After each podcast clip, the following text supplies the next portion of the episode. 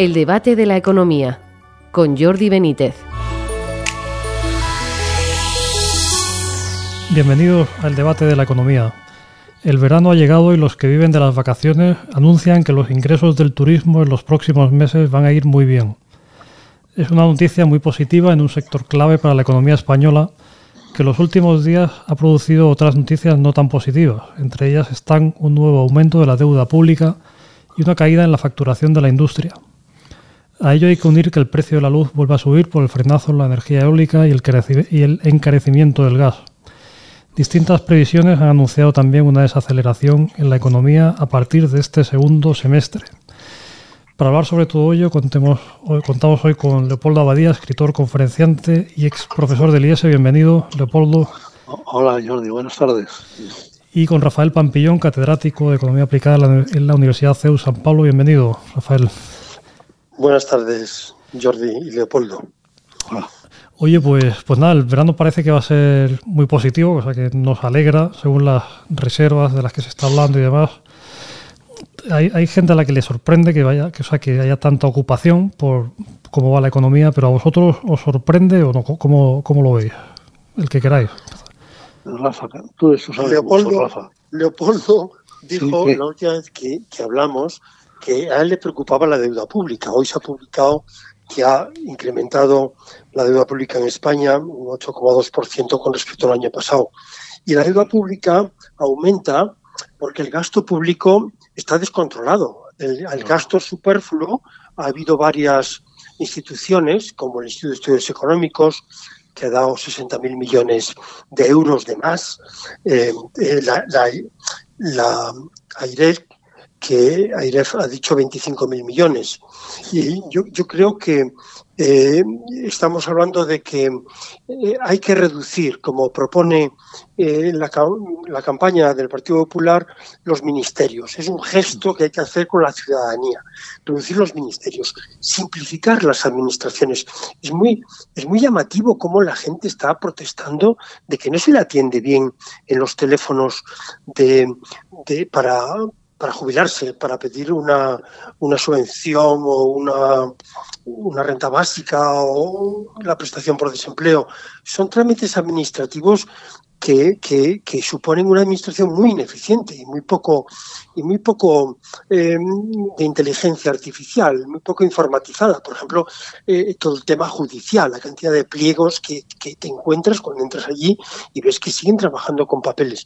A mí me parece que esa reforma, la reforma de las administraciones públicas, eh, debe ser eh, necesaria para reducir la deuda, ¿no? Y, y, tenemos los fondos Next Generation, eh, que, que, hay 212 mil millones, de los cuatro, de los cuales eh, 84 mil millones son préstamos, préstamos a 35 años.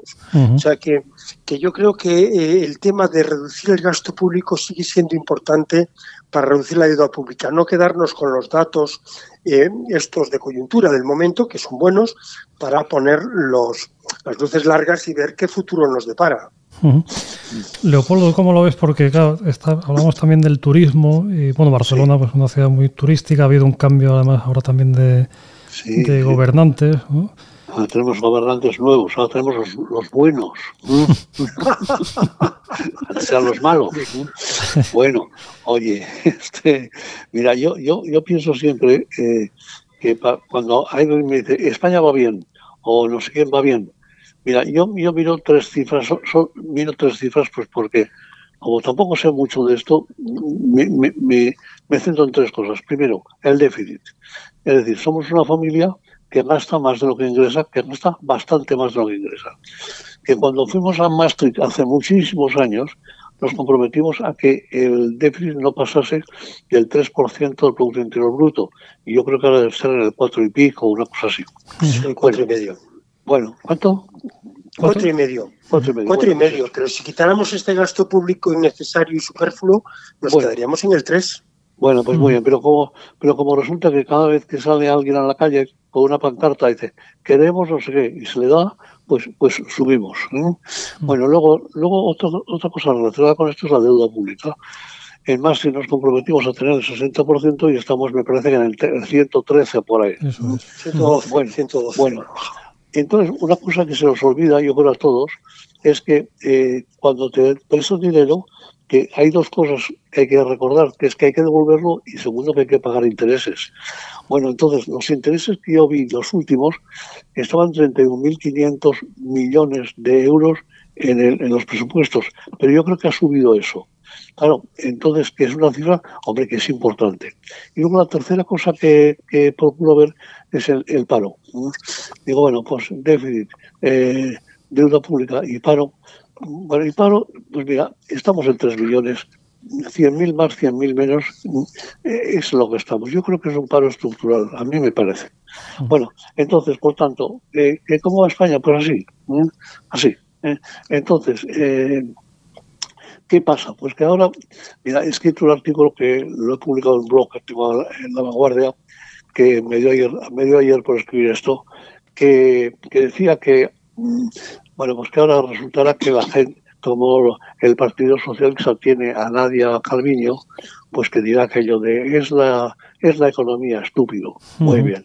Bueno, y entonces el otro, el otro que, que, no es muy inteligente, por lo que parece, pues enseguida ficha no sé qué, dice, pues yo también tengo un, uno muy listo. Yo creo que, que, yo creo que no va por ahí. Es decir, que, que economistas buenos tenemos en, en, los dos lados, en los dos lados.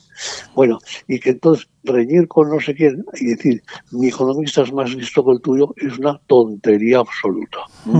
Bueno, y luego además pasa otra cosa, que cuando dices que es el que es eh, la economía estúpido, pues dices, pues ese, y es también el déficit estúpido. El otro, con tal de que acabe en estúpido, vale todo. Bueno, entonces, que, que, a mí me parece, yo estaba pensando ayer y yo querría que hubiese alguien, no digo un partido porque no existe, alguien que me dijera una serie de cosas. Bueno, y yo quiero, por, por supuesto, alguien que sepa de economía, por supuesto, ya se sabe. Pero luego, además, que me dijera esas cosas de mm, me presento una serie de señores que, que, que, los niños digan yo cuando sea mayor quiero ser así porque a mí a mí toda esta cuadrilla esto, digo pandilla o cuadrilla o queráis de gente que dice bueno no eh, la, la lo importante aquí es la vida pública la, la privada mira cada uno suyo mentira mentira porque yo digo una cosa que suele molestar a la gente que es que el que no es leal a su mujer, no sé por qué tiene que ser leal a la empresa, no lo sé. Bueno, entonces cuando digo eso en alguna conferencia siempre, ahora ya no miro la gente por si veo una pareja que se mira y se guía el ojo. Y entonces lo que hago... Bueno, yo creo que esto que dice Leopoldo es fundamental, es decir, que, que, en este momento el crecimiento económico y la mejora de la productividad, que parece que está estancada, tiene su origen en el crecimiento empresarial. Y el crecimiento del empleo tiene que ver con que haya más empresas y estas empresas estén cómodas, estén bien tratadas, estén los gobiernos siendo amables con las empresas. Y a mí me parece que eh, en este momento los impuestos que cargan sobre las empresas con las subidas que ha habido de cotizaciones sociales y que la COE ha pedido también una rebaja del impuesto a sociedades porque estamos más altos que la media europea, yo creo que esos costes fiscales favorecerán el crecimiento, el empleo y la mejora de la economía. No hace falta mucho más. Por supuesto, por supuesto. Oye, salían hace poco también pues bueno, unos datos de, de, bueno, de caída de la facturación de la industria, ¿no? Eh, bueno, que además parece que no, no, no, parece que vayan a recuperarse en breve. Además, bueno, es una tendencia también global, ¿no? O sea, que crecen más los servicios y demás, ¿no? Eh, bueno, por, por, una parte, eso, ¿qué os parece? Luego también quería comentar una, una, noticia, me comentaba Rafa esta mañana también en cuanto que, marca dos modelos, digamos, puede ser, ¿no? En cuanto a que, que bueno, acaba de salir el dato de, de inversión extranjera en el que Madrid recibe 6.700 millones y Cataluña 450. Una diferencia muy llamativa. Quería saber vuestra opinión sobre ambas cosas. Pasa, sí, pasa lo mismo con la fiscalidad en España y Portugal. En Portugal la tiene más baja, tiene mayor crecimiento, mayor creación de empleo y una tasa de paro mucho más baja. En España tenemos los impuestos más altos. Madrid, evidentemente, parece que es más amable con las empresas. Todavía no han vuelto todas aquellas empresas que se fueron de Cataluña cuando el proceso. A mí me parece que que estamos en, una situación complicada. La industria, un 20, un 25%, ya me corregirá Leopoldo, la industria está en Cataluña, muy gran parte de la industria, y el crédito y el crédito a las empresas, el crédito a las empresas industriales, el crédito al consumo está cayendo. Y, todavía está cayendo más el crédito a la compra de viviendas, porque están los tipos de interés más altos. Hoy mismo el, el Banco de Inglaterra ha subido, ha subido los tipos de interés en 0, en 0,50 y los ha dejado en, en, el, en el 5%. Es decir, que siguen subiendo los tipos de interés, con lo cual la deuda se hace más costosa y también las empresas se les hace más difícil. Todo lo que sea favorecer a esas empresas, como hace Madrid, que es súper amable con las empresas y además cualquier empresa que esté registrada en cualquier comunidad autónoma de España puede venir, puede, puede ir a Madrid eh, y, instalarse sin más trámites.